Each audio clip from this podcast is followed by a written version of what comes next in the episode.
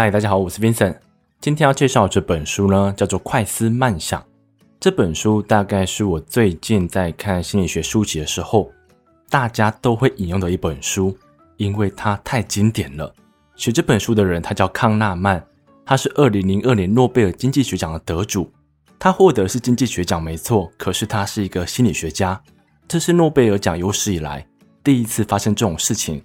那为什么他可以获得这样的殊荣呢？因为康纳曼他所研究的主题就是人类为什么不理性，然后不理性的行为常常发生在经济学当中，常常发生在购买行为当中。为什么会这样子呢？因为我们在大学的时候可能学过经济学，然后经济学常常告诉我们就是供需法则或是什么什么法则。可是你真的去超市购买东西的时候，你真的会想这么多吗？大多数时候都是看你当下的心情或是你当下的感受。决定你要不要买这个东西，所以呢，康纳曼的研究对当代的经济学有深刻的影响，以至于他被颁发诺贝尔经济学奖。那今天我会从这本书当中找三个主题来跟大家分享。第一个想分享的主题呢，它叫做马后炮效应。这个效应的名字听起来，你大概就知道我要谈什么了。它大多发生在什么时候呢？当我们在看电视的时候。我们可能看到某个男星外遇，或是个女星出轨，我们常常就会说：“啊，我早就知道他是这样的人了。”当我们讲这句话的时候，其实我们就是在犯了马后炮效应的错误。那关于这个实验的细节，我用一个实验来解释。这个实验的地点在一间学校里头，里面的心理学家他找了一群学生来做访问。那时候的美国总统刚好要出国外交，他会去俄罗斯，他会去中国。所以他们就在总统出国之前去问这些学生：“你觉得这次外交会成功吗？可不可以成功跟俄罗斯破冰呢？”就问这些问题，总共十五题。然后问学生：“你觉得发生这样的事情的几率多高？”问完之后，他就等总统回来，然后他们再去找那些学生回来。然后这十五题当中，该发生都发生了嘛，然后有些事情没发生，就去问这群学生：“你对于当初去评估这件事情是否可能发生？”你觉得当初你是给多少的几率？然后发现这群学生呢、啊，对于那些真的发生的事情，都高估之前自己的预估；然后对于那些没发生的事情呢，他们都会低估之前自己的预期。就是假设这件事情发生了，他们就会觉得当初的自己应该给很高的几率吧，就表示自己觉得这件事情会发生。那如果这件事情没发生呢？这群学生都会觉得说，当初的自己应该就觉得这件事情不会发生。这就是马后炮效应的实验。就对于已经发生的事情，我们会觉得说，当初的自己就是这么想的。那对于没发生的事情呢，我们会觉得说，当初的自己也不是这么想的。这个效应听起来好像会觉得说，它只是心理学上的一个偏误而已。可是呢，康拉曼在书中讲了这样的偏误，如果发生在社会当中，会发生一个怎么样的影响？就例如这个效应，它发生在医院好了。如果一个医生他去开刀了，他开了一个非常危险的刀，就是这个病患本身的情况就有点危急了。当他开完之后，手术失败，这时候呢，家属跟舆论都会怪罪这个医生，都会说这个医生不够专业，都会说这个医生的判断是错误的。可是这不就犯了马后炮效应吗？我们都是看到结果是不好的，然后去推论他一开始就是错误的，可是我们却不是去检视。这位医生是不是已经做出了正确的判决？他是不是对当初病患的状态已经做出最好的判断了？我们都不是这么做，那是为什么呢？因为我们的心智其实偏好一致性。当我们觉得结果是不好的时候，我们会认为它的成因就是不好的。就像医生开刀，结果手术失败，我们就会认为当初医生的判断可能就是错误的。这样的效应如果长期来看，就会让这样的医生。慢慢变得很小心，因为他会觉得说自己每次勇敢决策都会造成恶名昭彰吗？或是造成负面影响？所以以至于这样的医生就会慢慢变得胆小。变得胆小之后会发生什么事呢？当这个医生在接到病危的病患之后，他可能会把这个病患当成皮球，他会觉得说这样的病患他不想接，就把这个病患转院了。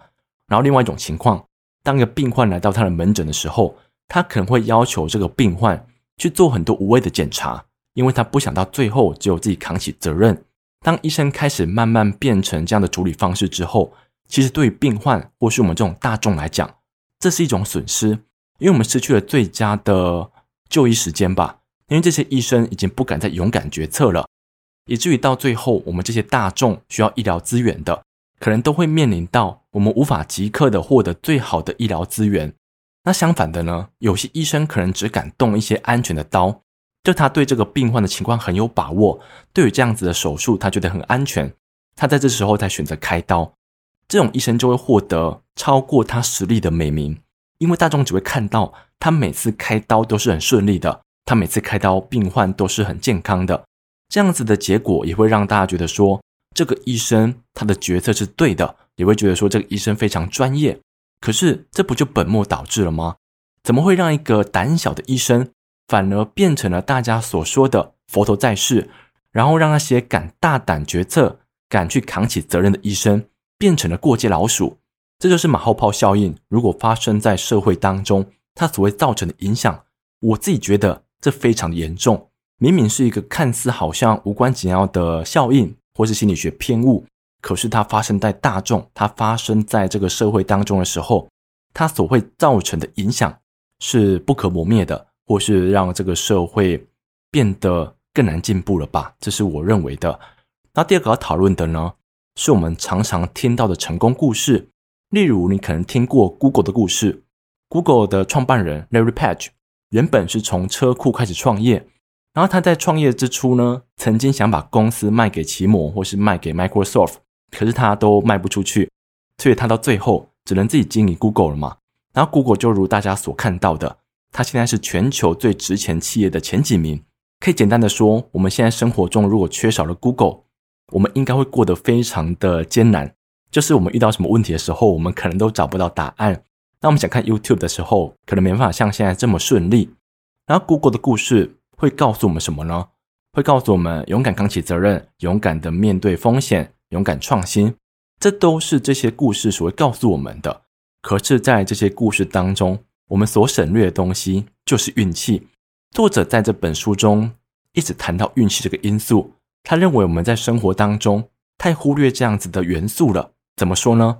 因为作者曾经受邀到一间投资顾问公司演讲吧。这公司的老板希望康纳曼可以对他们员工诉说关于心理偏误，或是在投资当中所谓犯下的偏误。然后康纳曼到这间公司之后，他想说：“我既然要跟里面的员工聊天的话，我应该知道这间公司的效益如何吧？”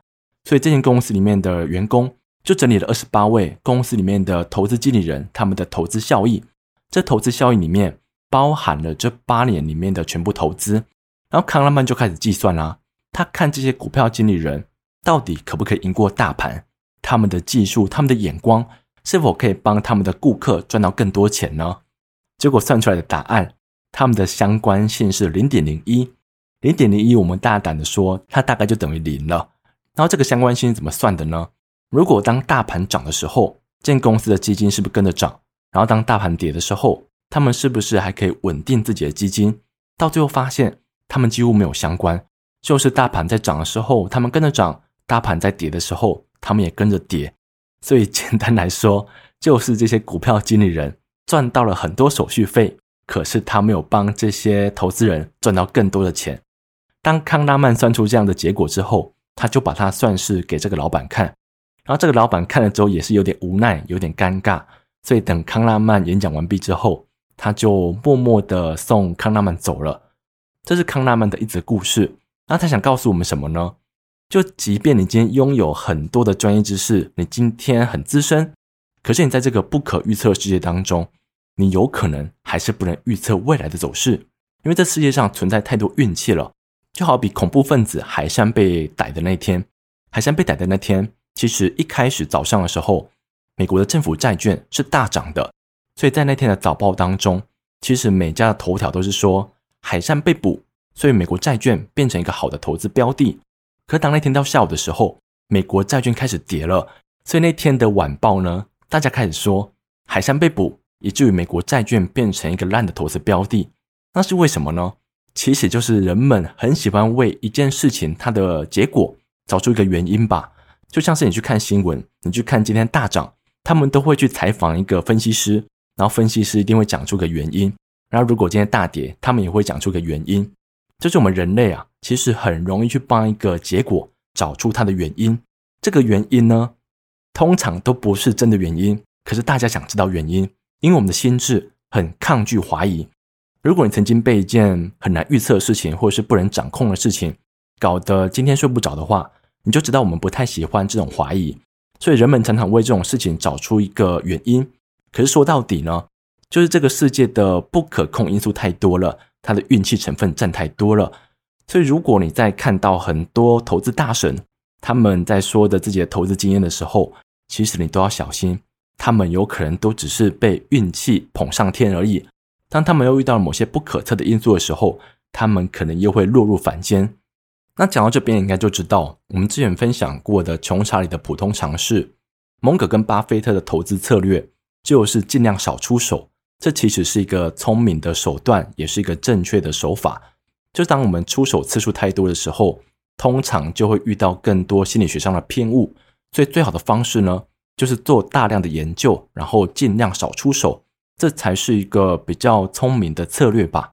那我们谈到下个主题，下个主题叫做认知放松。认知放松它有两种层面，第一个呢，我先用个实验来说明。这个实验里面的心理学家，他们叫一组的学生强制保持微笑去做一道数学题，然后叫另外一组的学生要皱着眉头做一道数学题。这道数学题我讲个范例，就例如一根球棒加一颗棒球等于一点一元，然后一根球棒比一颗棒球贵一块钱，那这颗棒球值多少钱呢？你大概可以算一下，你的答案可能是零点一元，对吗？因为我当初在做的时候就是回答零点一元，因为这是直觉很容易告诉我们的。但是它的正确答案是零点零五元。如果你用个简单的数学公式来代替的话，你很快就可以找出这个答案。